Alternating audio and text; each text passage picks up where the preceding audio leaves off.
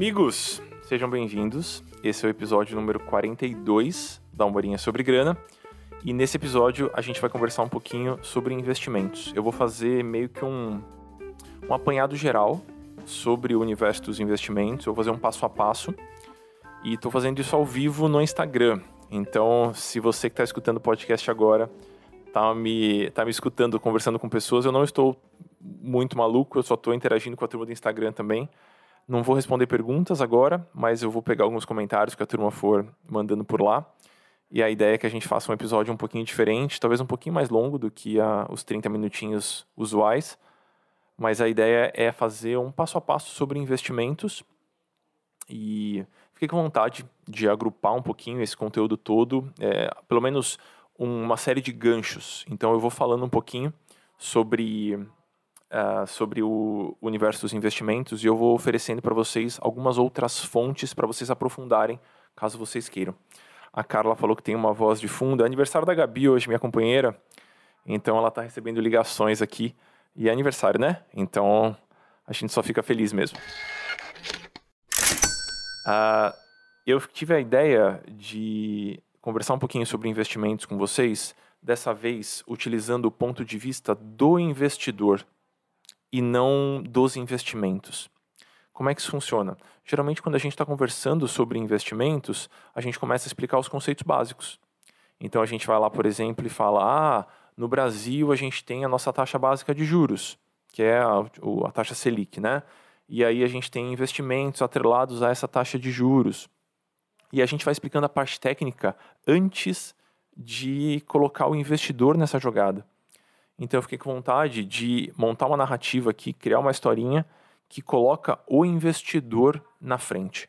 Então a gente vai brincar aqui com a história do Geraldo, que é uma pessoa que eu inventei aqui, e eu vou passar por, pelo processo do Geraldo. Então o Geraldo está se interessando por educação financeira, ele está dando os primeiros passos, e eu vou tentar simular um pouquinho quais são as barreiras e quais são os, os degraus que ele vai ter que galgar para conseguir montar uma carteira bacaninha, para conseguir entender um pouquinho melhor o universo dos investimentos. Beleza? Joia. Eu recentemente fiz um projeto com a professora Vera Rita. Então, quem não conhece, siga ela no Instagram, arroba Psicologia Econômica. Ela é a principal referência é, na psicologia econômica no Brasil e uma das principais referências do mundo também. Então, vale muito a pena seguir. E aí, nesse projeto, estamos eu, ela e a Vivi, do arroba Papo de Valor, que vai ser convidada aqui do podcast muito em breve também. Vai participar dessa temporada. E tem sido muito legal. Foi um projeto, eu não posso dar muitos detalhes, mas foi um projeto muito gostoso de fazer. E aprendi um montão. E uma das coisas que eu aprendi foi uma foi com a Vera e ela fez uma analogia que eu achei muito interessante. Ela deu um exemplo que eu achei muito interessante sobre como as pessoas aprendem. E ela ensinou o seguinte, eu espero que seja útil para vocês também. Ela comentou que a gente aprende e vejam que é uma pessoa que entende bastante sobre o nosso processo cognitivo, né? Então é uma opinião que eu levo muito em consideração ela ensinou que, na verdade, a gente aprende de maneiras muito diferentes e que a gente tem pouca previsibilidade de qual jeitinho vai funcionar com cada pessoa. Então, que uma abordagem muito legal do universo, dos, eh, do universo do aprendizado é você pensa assim, a gente está com um monte de adesivo na mão e a gente arremessa todos esses adesivos na direção de alguém. A gente não sabe qual adesivo vai grudar, mas se a gente tiver adesivos em várias posições, adesivos com vários jeitinhos, alguns vão fixar. É a mesma coisa quando a gente está aprendendo algum assunto, sobre algum assunto. A gente explica a mesma coisa de maneiras muito diferentes, na expectativa de que determinada maneira vai funcionar, por exemplo, com a Márcia. Outra maneira vai funcionar com a Priscila. Outra maneira vai funcionar com a Ana. E aí a gente vai meio que juntando essas várias maneiras na expectativa de alcançar a maior quantidade possível de pessoas. Por isso, a minha ideia aqui, de, nesse episódio do podcast, explicar de maneira um pouquinho diferente com a história do tal Geraldo, que é uma pessoa que nunca teve grandes interesses por educação financeira, não, ele não aprendeu na escola, ele não aprendeu com os pais, ele não tem grandes colegas que gostam de conversar sobre esse assunto, mas ele começou a se interessar por educação financeira, por juntar uma graninha, por organizar um pouquinho melhor o salário. Joia. E aí ele começou a ver vídeos sobre investimentos. E aí ele foi afogado nesse assunto, como é algo muito comum de acontecer. Muitas pessoas me relatam isso, né? Que elas começaram a se interessar pelo assunto e de repente elas estão perdidas, elas não sabem para onde elas começam. Mas, mas, o Geraldo deu um passinho para trás. Ele, ele guardou com muito carinho esse interesse, essa vontade que ele tem de aprender e ele tentou montar um caminho um pouquinho mais linear. Então ele vai no passo a passo. E aí ele vai fazer o seguinte, aqui eu estou sugerindo uma maneira que pode ser legal para vocês também. Ao invés de começar a estudar loucamente o universo dos investimentos, e ao invés de preencher a nossa largura de banda, que é um termo que a psicologia da escassez utiliza bastante, né? Nós temos uma certa largura de banda, que é como se fosse um potencial cognitivo que a gente tem para alocar naquele momento. E muitas vezes, quando a gente está com muitas coisas ao mesmo tempo, a gente não tem largura para aprender coisas novas ou para dar atenção para coisas novas.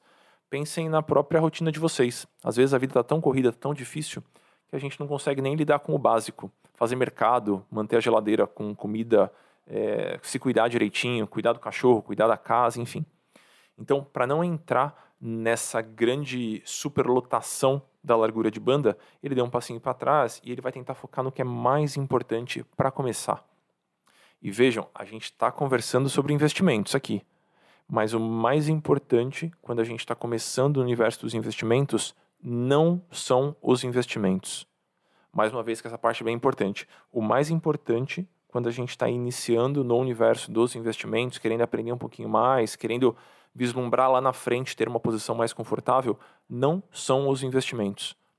O mais importante para a gente começar, para a gente entender um pouquinho melhor é, e conseguir ter mais chances de ter um resultado legal lá na frente, é o nosso orçamento, que é uma coisa super chatinha de fazer. A maior parte das pessoas não gosta.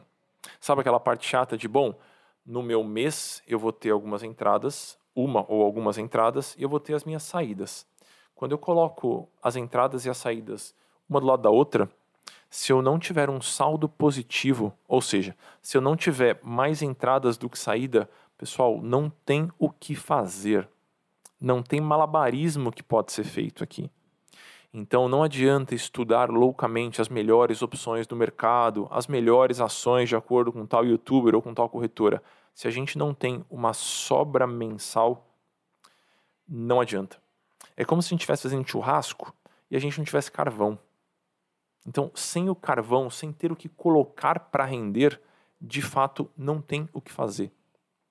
Então, às vezes eu converso com os alunos do Dinheiro Sem Medo, por exemplo, né, que é meu programa de acompanhamento. Eu converso com os alunos e eles estão super motivados com a história dos investimentos. Porque de fato é muito legal, né? Eu acho muito legal, né? Um pouquinho suspeito, mas eu acho muito legal. Então, a gente está motivado com a história dos investimentos e a gente não, não quer olhar para orçamento, que é uma coisa mais maçante, né? Não é tão interessante de fazer e tudo mais. É, mas, se a gente não tem essa sobra mensal, pessoal, não adianta estudar, fazer evaluation de um milhão de empresas, não adianta estudar qual os fundos multimercado com os melhores Sharps, a gente precisa dessa sobra. Legal? Não estou falando que é fácil, eu sei que estamos no Brasil e que essa é uma posição de privilégio, mas pensando nessa caminhada em direção a uma vida financeira mais organizadinha, com uma carteira bonitinha de investimentos, de verdade não tem o que fazer se a gente não tiver um orçamento positivo. Por isso, muitas vezes, faz sentido, faria sentido para o Geraldo, ao invés dele se matar para estudar isso aí, ele dá um jeitinho de organizar o próprio orçamento, seja para ganhar mais, seja para gastar menos, de modo que ele consiga ter essa sobra. Gastar energia com isso costuma ser mais interessante do que gastar energia estudando trocentos investimentos para ter uma rentabilidadezinha um pouquinho maior. E pode ser uma coisa simples. Vejam, se a gente está pensando ali na vida do Geraldo, e o Geraldo pode poupar 100 reais por mês. Se ao invés de poupar 100 reais, o Geraldo poupar 110, a gente está falando de 10% a mais nesse aporte mensal. Isso lá na frente vai fazer uma diferença muito maior do que, por exemplo, ah, ao invés de ter 4% de rentabilidade real, eu vou ter 4,5% ou 5%, que não é fácil, pessoal aumentar essa rentabilidade real não é fácil. Não acredite em todos os números que você vê no YouTube. Aumentar a rentabilidade real não é fácil. Muitas vezes é mais fácil poupar um pouquinho mais e aí o efeito cascata que isso vai ter lá na frente vai ser muito mais impactante. Então, para esse início de vida do grande Geraldo, a gente vai tentar focar no orçamento positivo. Pensem na vida de vocês aí. Se vocês conseguem poupar 200, saibam que, se você tiver que escolher entre poupar 220 ou estudar mais sobre investimentos para ter uma rentabilidade mais bacana, vão no primeiro caminho, pessoal. Façam o fácil. Poupem os 10% a mais, se vocês têm esse imenso privilégio. Essa parte é bem importante eu queria começar a jornada do querido Geraldo assim. E ele conseguiu ter um orçamento positivo. Então todo mês está sobrando um pouquinho. E aí ele precisa saber o que ele vai fazer com esse negócio né? Porque não, deixar na conta corrente costuma ser um, um caminho ruim. Então, ao invés de deixar na conta corrente, ele vai falar assim: bom, eu vou separar essa grana em algum lugar. E aí ele começa a ver um monte de opções de novo. E aí ele fala: Meu Deus, eu me perdi de novo. Antes eu tinha me ferrado porque eu tinha muitas opções de investimento. Agora eu estou aqui pensando em reserva de emergência e eu não sei muito bem onde colocar. Me falaram do PicPay, me falaram do Nubank, me falaram do CDB do Inter, me falaram da poupança, e depois brigaram porque falaram da poupança e ficou uma confusão aqui. Então, o Geraldo de novo deu um passo para trás.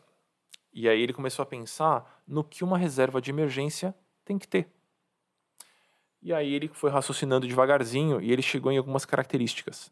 E as características que ele chegou foram: bom, uma reserva de emergência não pode ter risco.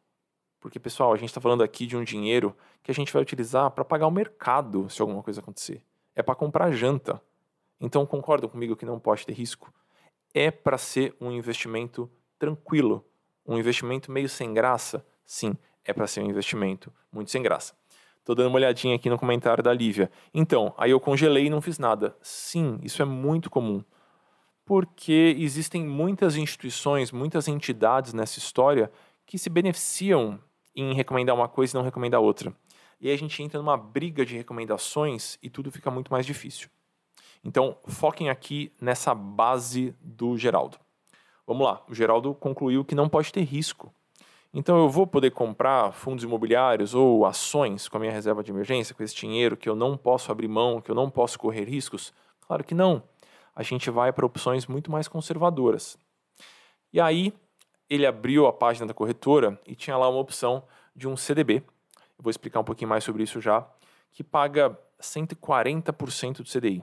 E ele achou esse nome muito legal, 140 do CDI. E tem liquidez para seis meses. E aí ele pensou, putz, parece uma boa opção, uma rentabilidade legal.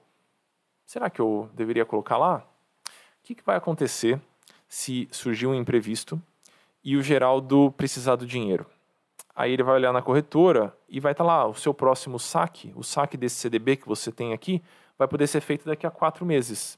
Resolveu? Não resolveu, pessoal, pelo amor de Deus, um puta problema. Então, a gente vai tentar buscar opções de baixíssimo risco e de altíssima liquidez. Ou seja, opções, investimentos, modalidades que, se eu precisar sacar, eu saco muito rapidamente. Com isso, sabendo que tem que ter uma alta liquidez e tem que ter um baixíssimo risco, a gente afunila muitas opções. Então a gente já descarta a maior parte do mercado de investimentos. A gente vai ficar com o básico. Então a gente vai usar, vou falar isso aqui em voz alta, hein, pessoal, porque de fato é uma opção. A gente vai usar poupança, se tiver fácil, para a gente poder começar logo. A gente vai usar um CDB com liquidez diária que pague 100% do DI a gente vai usar o tal do Tesouro Selic. Todas essas opções são acessíveis através do banco ou através da corretora, de uma corretora qualquer. Tá? E aí vejam, por favor, nas referências aqui do episódio, eu tenho uma, uma certa trilha de conteúdos sobre investimentos. Então talvez possa ser interessante, porque talvez pode ser interessante, porque a gente consegue talvez aprofundar um pouquinho em cada uma das questões. Tem episódios só sobre reserva de emergência, então a gente consegue aprofundar mais. Mas focando aqui na vida do Geraldo, opções básicas resolvem. Então a gente vai usar poupança, Tesouro Selic, CDB com liquidez diária, um fundo super básico de renda fixa, opções que ele não vai ter risco e que ele pode sacar a hora que ele quiser. Então, o Geraldo resolveu essa questão da reserva de emergência de uma maneira simples. Então ele vai formar essa reserva. O Privilege Day sim é básico. A Bern... Bernard perguntou. Sim, ele é um fundo básico e funciona do Itaú, né? Então, a gente vai tentar. Falei que não ia responder pergunta, mas é um costume de responder pergunta, pessoal, que aí eu tô respondendo vocês por aqui. Não vou conseguir responder todas, pessoal.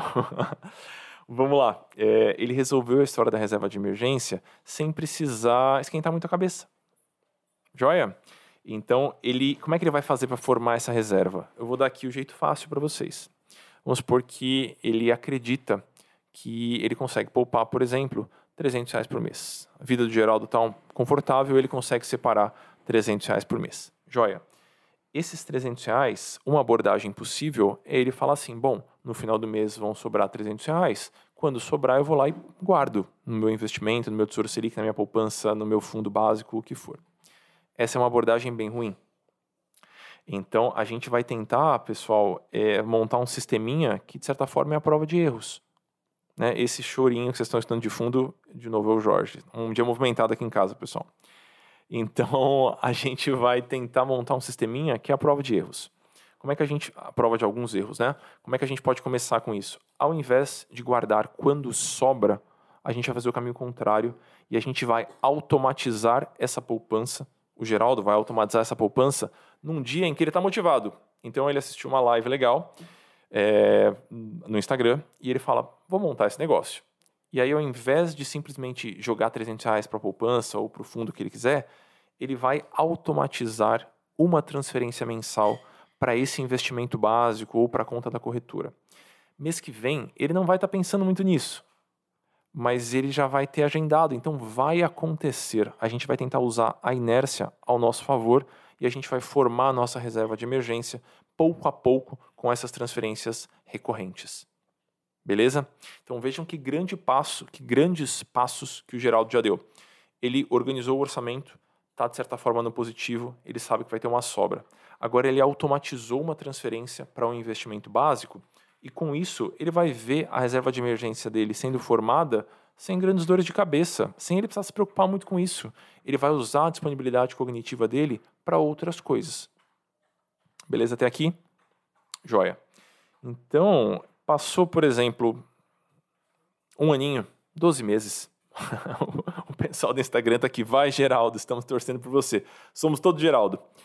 Joia, então passou um aninho, ele conseguiu separar um montante que, na visão dele, é uma reserva de emergência satisfatória. Tá? Sobre o tamanho da reserva de emergência, eu vou deixar aqui nas referências desse episódio, pessoal, uma uma aula gratuita, é só da play, não tem cadastro e eu não vou perseguir vocês com anúncios. Então deem um play nessa aula, porque ela vai clarear um pouquinho, tá bom? Sobre mais detalhes sobre reserva de emergência.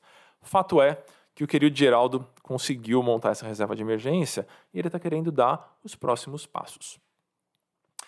De novo, ele ficou tentado a montar a carteira de ações definitiva oferecidas pela corretora ou então investir igual o youtuber rico, o youtuber pobre, o youtuber whatever. Mas ele falou: não, não, não, não, não, não, não. Vamos devagar aqui. A gente vai tentar ir passo a passo. Eu preciso entender um pouquinho sobre mais um pedacinho do mercado dos investimentos, do mundo dos investimentos. Não vai dar para abraçar tudo de uma vez. Então a gente vai tentar fazer um passo a passo. E o nosso próximo passo aqui vai ser uma imobilização. E aí isso sou eu, Amuri, que estou sugerindo, porque pelo que eu já aprendi, conversando bastante com clientes nos últimos 10 anos e com os alunos dos programas nos últimos 4 anos, se a gente faz esse percurso de maneira gradativa, lá na frente a gente acaba a gente acaba colhendo frutos melhores, a gente tem um aprendizado um pouquinho mais sólido e aí fica fácil de mergulhar nas outras opções. O mercado dos investimentos, pessoal, ele é muito amplo tem trocentas alternativas. Dá para você assim, passar a vida estudando alternativas, você não vai terminar. E a coisa vai mudando também, então eu gosto bastante dessa abordagem bem gradativa. E o Geraldo aqui, para dar esse próximo passo, ele, ao invés de ir para o caminho da volatilidade, ou seja, investimentos que oscilam, ele foi para o caminho da imobilização. Então ele vai buscar uma rentabilidade mais bacana, já que na reserva de emergência ele não vai ter rentabilidade, né? Ele vai ter uma rentabilidade muito básica. Repitam comigo aí, pessoal, quem está em casa no podcast e aqui no Instagram.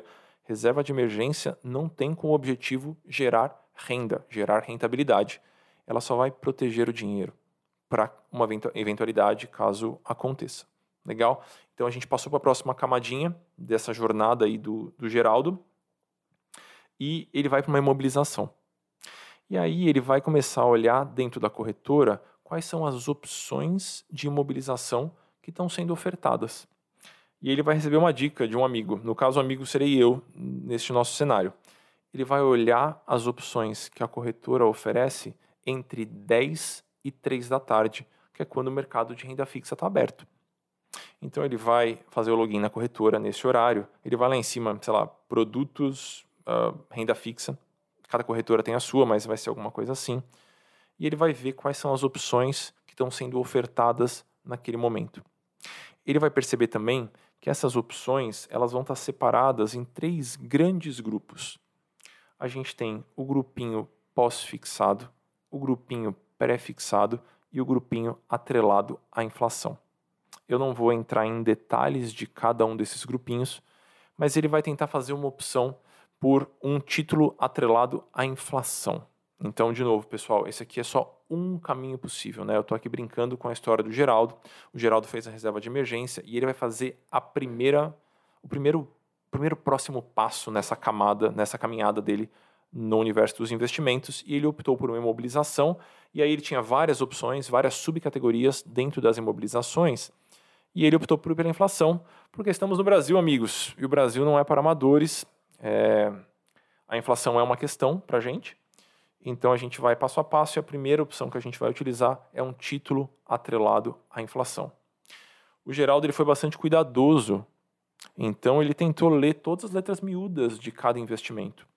E aí ele foi pegando algumas, alguns truques e ele vai compartilhar aqui com vocês o que ele aprendeu. Ele aprendeu que não é simplesmente buscar maior rentabilidade dentre os títulos atrelados à inflação dentro da corretora, porque tem outras coisas que a gente tem que olhar a gente tem que olhar, primeiro, o prazo daquele investimento. E o Geraldo não ficou confortável, por exemplo, em ter um investimento com cinco anos de prazo, porque esse prazo é muito longo para ele. Então, o que ele fez? Tranquilo, eu vou pegar um prazo um pouquinho mais curto. E aí ele pegou um investimento que tem ali três anos de prazo. Então ele vai colocar o dinheiro agora e o dinheiro só vai sair, já que ele foi para um, por exemplo, um CDB atrelado à inflação, o dinheiro só vai sair dali três anos. Ele poderia ter ido para o Tesouro Direto e comprado outros títulos? Poderia, pessoal. São vários caminhos possíveis, eu estou exemplificando aqui a jornada do Geraldo. Então ele pegou um investimento com três anos de prazo que não possui, não possui liquidação antecipada. Isso quer dizer que não vai dar para tirar o dinheiro. Por isso que ele optou por ir com tanta calma. Então sobrou, por exemplo, 3 mil reais. Ele quer investir esses 3 mil reais. E ele falou: eu vou devagarzinho. Então, ao invés de colocar os 3 mil reais no investimento, por exemplo, ele optou por colocar mil. E aí ele deu esse próximo passo. Agora ele tem a reserva de emergência e ele tem ali mil reais que ele travou para três anos. E além de prestar atenção no prazo, ele prestou atenção também no rating. Ele não quer colocar o dinheiro dele num banco tranqueira, porque pode acontecer alguma coisa. E um jeitinho fácil da gente identificar a saúde financeira de um banco, de uma instituição financeira, é analisando o rating. Então ele buscou na corretora a coluna de rating daquele título e ele encontrou, por exemplo, um título que tem rating A. Tá ficando mais fácil aqui agora, né? Então ele comprou, comprou um título, mil reais. Esse título tem três anos de vencimento e ele atentou para o fato de que a gente tem que buscar bons ratings. Então ele encontrou um banco ali com rating A, que é o melhor rating possível. Né? Então, o grupo do A ali é o melhor rating possível. Joia, vejam que coisa maravilhosa. Ele organizou o orçamento, ele montou uma reserva de emergência e ele queria continuar aprendendo, queria melhorar um pouquinho, queria ter uma rentabilidade. Ele fez a primeira imobilização da vida dele. Estamos juntos até aqui? Débora, Marcele, Carol, estamos aqui, aprendemos até aqui, fizemos essa jornada do Geraldo. Joia. O Geraldo fez esse processo por um bom tempo. Então, sempre que ele conseguia juntar esses mil reais extras, ele não se incomodou em travar o dinheiro. Então, ele fez uma travinha para três anos, depois ele fez uma travinha para quatro anos, depois ele fez uma travinha para cinco anos. Depois ele voltou, mais uma para três, mais uma para quatro, mais uma para cinco, porque ele tinha os objetivos dele. Daqui a algum tempo ele quer, por exemplo, da entrada numa casa. Então ele foi ali devagarzinho, três anos, quatro anos, cinco anos. Três anos, quatro anos, cinco anos. Pessoal, dá para ficar anos nessa brincadeira. Anos. Tem pessoas que param aí e elas montam uma carteirinha básica de investimentos com uma reserva de emergência, com altíssima liquidez e vários títulos de inflação. Está tudo bem. Está tudo bem. Não entrem nessa de que a carteira de investimento tem que parecer um gráfico de um, sei lá, uma, um cálculo da NASA cheio de opções. Vamos no básico. Não esqueçam de ver nas referências desse episódio. Tem um episódio que eu gosto bastante que chama A Carteira de Investimentos Mais Simples. Então, turminha que está escutando o podcast, quiser deixar esse reservado para o próximo aí, acho que pode ser legal. Foi da temporada passada, da segunda temporada.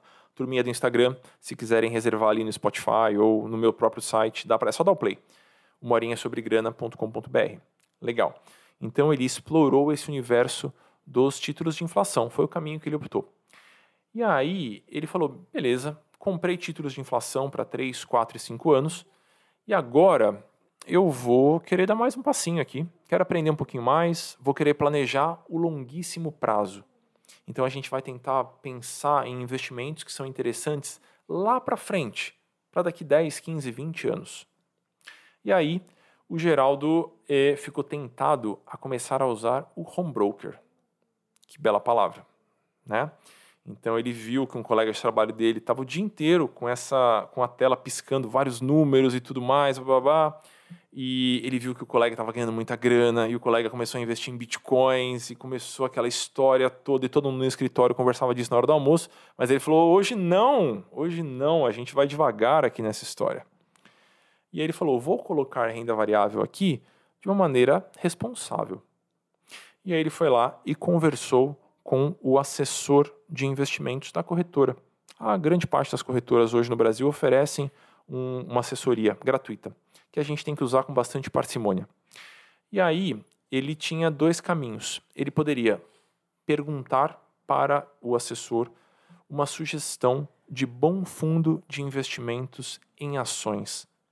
Um fundo que já tenha um histórico de alguns anos, um fundo que o gestor escreva bons relatórios, um fundo que já tenha se provado em épocas em que o mercado está muito bagunçado. Essa seria uma alternativa.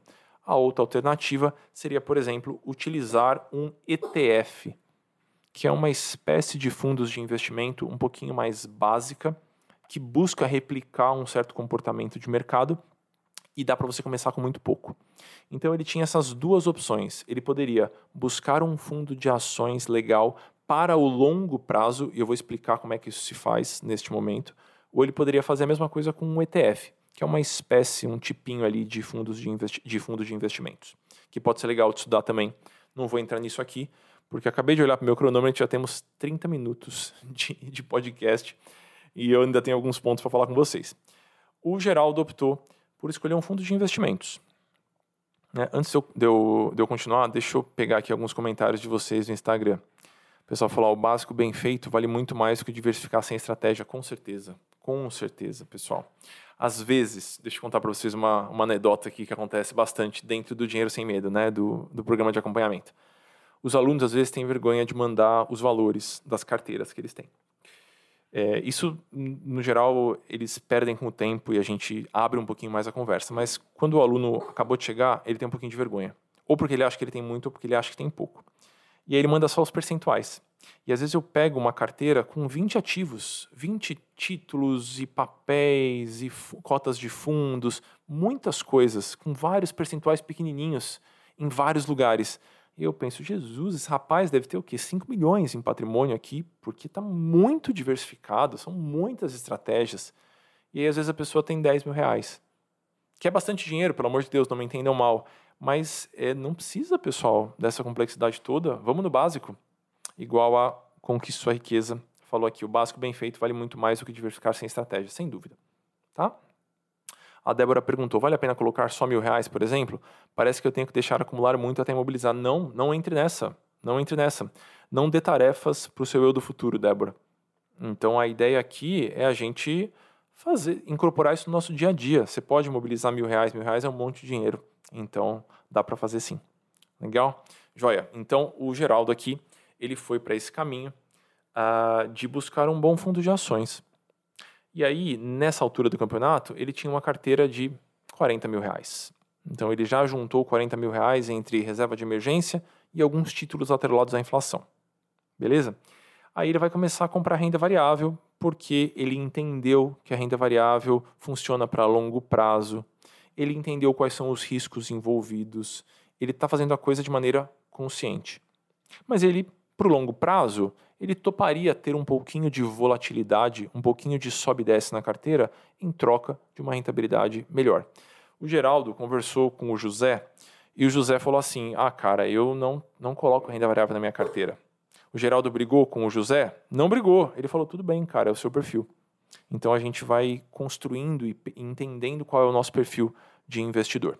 Tá? A Carol perguntou se o site Banco Data serve para conferir o rating. Serve.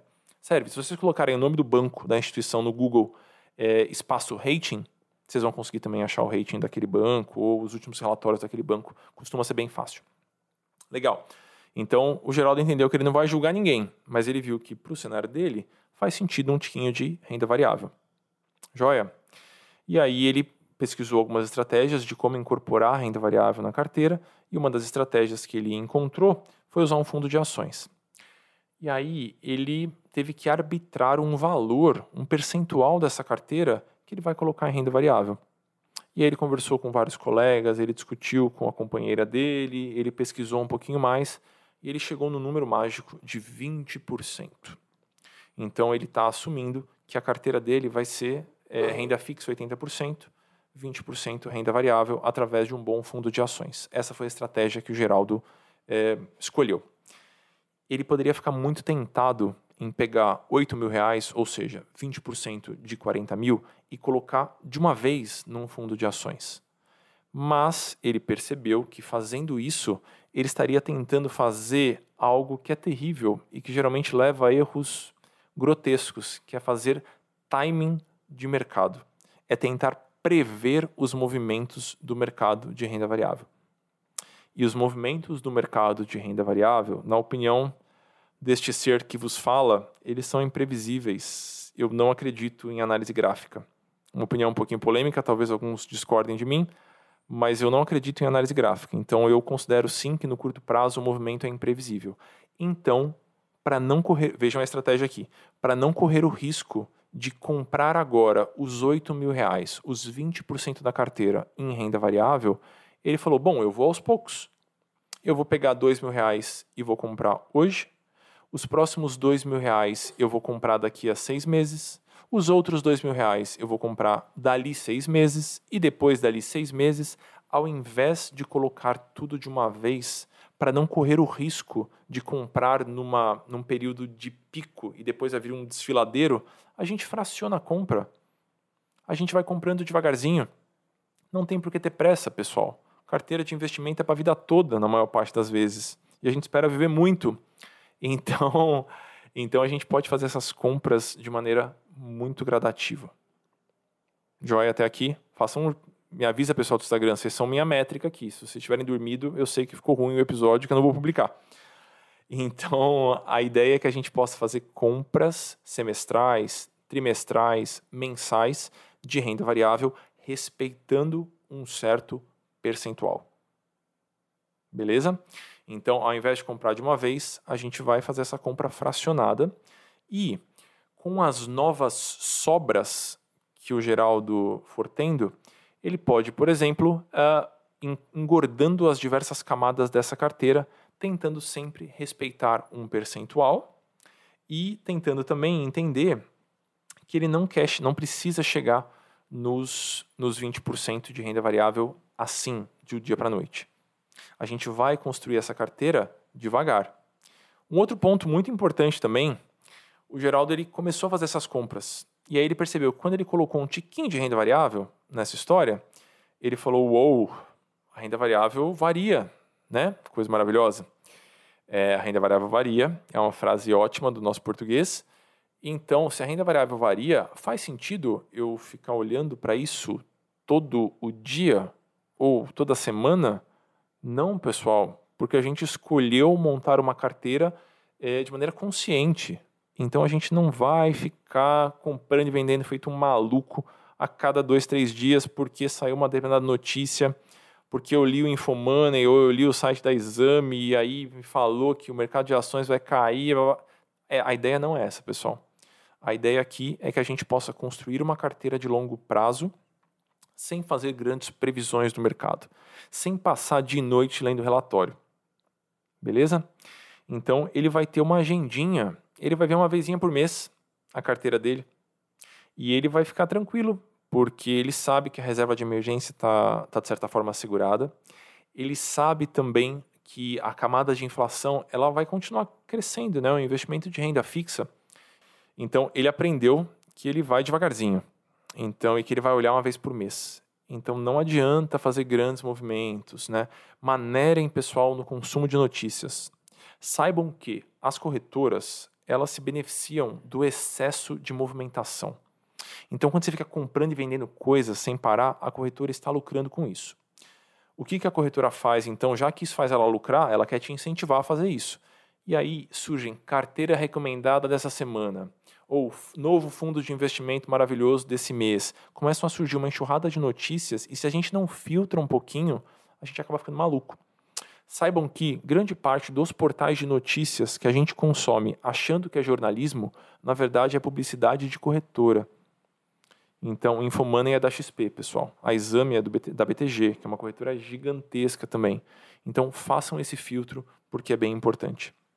Com isso, nosso querido Geraldo já conseguiu avançar muitíssimo. Ele fez um orçamento, ele montou reserva de emergência, ele mobilizou dinheiro pela primeira vez e ele começou ali a dar os primeiros passinhos na renda variável. E aí ele fez uma pergunta, que é uma pergunta muito comum. É uma pergunta que surgiu ontem na caixinha de perguntas e respostas que eu abro toda segunda-feira aqui no Instagram. E a pergunta é: quanto que eu preciso para aposentar? Essa foi a pergunta que ele, que ele fez. Então, ele não sabe fazer essa conta, ele está confuso e ele entrou numas que é bem perigosa, umas, uns caminhos perigosos, que é bom, eu vou juntar o máximo possível porque é isso que a gente tem que fazer. E aí você começa a tentar tirar até de onde não tem, porque você precisa conseguir guardar dinheiro. E quando você não guarda, você se sente mal, sente um peso na consciência. Eu escuto bastante isso dos, dos alunos. E aí, para não, não entrar nessa, ele resolveu fixar alguns valores. Então, ele vai poupar valores fixos e ele quer entender como é que isso vai se comportar.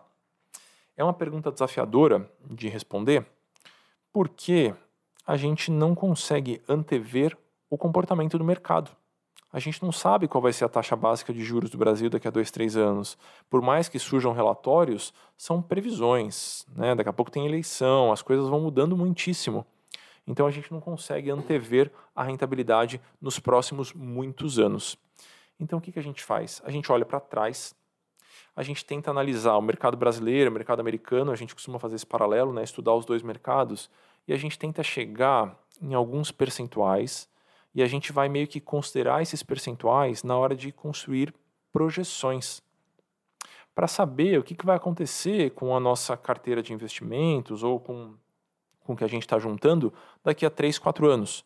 A gente vai tentar responder perguntas do tipo: se eu juntar 200 reais por mês, ou seja, 2.400 por ano, por 15 anos, o que, que vai acontecer com esse patrimônio? Quanto que eu vou ter? A gente vai precisar, para resolver essa questão, a gente vai precisar de um pouquinho de matemática. E aí, para facilitar, nas referências desse episódio, eu deixei um videozinho muito simples, onde eu construo junto com vocês uma planilha, de novo, muito simplificada para que vocês possam fazer essa projeção. E a gente vai levar em consideração algumas variáveis. E essas variáveis são o aporte inicial, ou seja, quanto você tem hoje. A gente vai levar em consideração também o aporte anual. Então, quanto que você quanto que está poupando por ano? Qual que é o seu potencial de poupança anual? E a gente vai tentar levar em consideração também qual que é a taxa de juros para a gente capitalizar essa carteira de investimentos. E aí vocês vão ter que acreditar em mim. E eu vou, na verdade, só dar um palpite aqui. Não é um, não é um, um chute certeiro, não é uma, uma certeza, mas a gente vai tentar trabalhar com o valor de 4%. O que, que isso quer dizer? Quer dizer que a gente está considerando que uma carteira de investimentos bem montada, sem uma volatilidade excessiva, com boas imobilizações, ela vai render em média 4% e essa parte é muito importante, 4% acima da inflação. Então a gente vai considerar 4% de juro real. E com isso a gente consegue estimar quanto que a gente vai conseguir acumular nesta fase é, da vida financeira do Geraldo, né, da construção da carteira do Geraldo, que a gente costuma chamar de fase de acúmulo. Então, infelizmente, o podcast é só voz, né? Eu estou aqui falando com as minhas mãos também. Mas pensem que a gente tem duas fases durante a construção de uma carteira, né, de uma vida financeira mais tranquila. A gente tem a fase de acúmulo, que é quando a gente está aportando nessa carteira e está se beneficiando dos juros compostos. Então a gente está deixando essa bolinha de neve crescer, no bom sentido.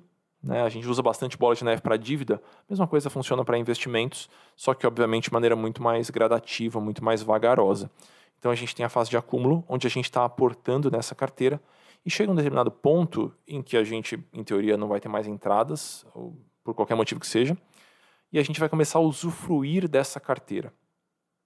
Então a ideia é que durante a fase de acúmulo você poupe um valor que quando você vai virar a chavinha, quando você vai passar para a fase de usufruto dessa carteira, seja suficiente para que você uh, consiga complementar a sua aposentadoria pública do INSS ou com, complementar a, previdência privada que você fez durante a vida também, que é uma opção interessante. Tem, tem episódio sobre isso também no podcast a temporada retrasada.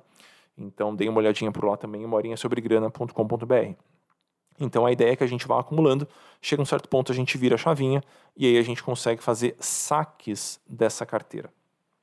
Seria muito ruim para o pessoal que está acompanhando no Instagram e para o pessoal que está acompanhando aqui no Spotify ou em qualquer player de podcast, eu explicar essa conta, porque eu teria que falar, pega esse valor, multiplica por um mais, blá, blá, blá elevado, blá, blá. Então, ao invés disso, eu resolvi gravar a minha tela e eu vou deixar nas referências desse episódio uma gravaçãozinha ali da, da minha tela com montando essa continha para vocês. Então, quanto que o Geraldo vai alcançar se ele poupar 300 reais por mês, 400 reais por mês, 6 mil por ano, 10 mil por ano, 12 mil por ano, é, no espaço de 10 anos, 15 anos, 20 anos.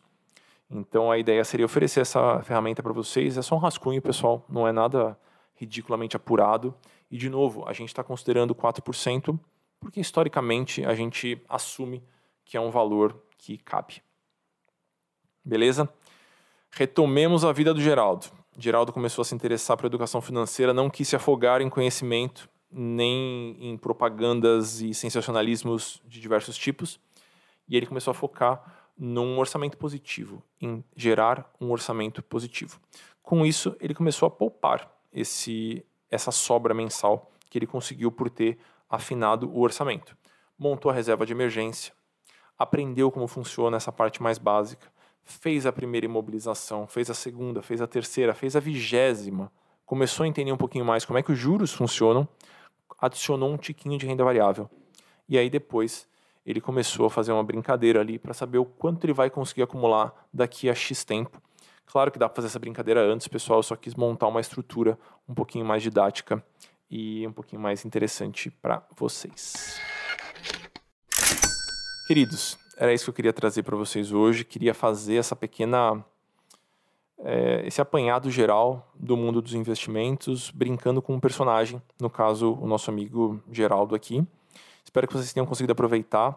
Eu passei de maneira muito superficial né, por, por muitos pontos. Então, se vocês quiserem aprofundar, deem uma boa olhada é, nas referências desse podcast. Deem uma olhadinha em amuri.com.br. Lá em cima tem especiais. E um dos especiais que eu montei chama Como Começar a Investir do Zero. E aí eu passo em.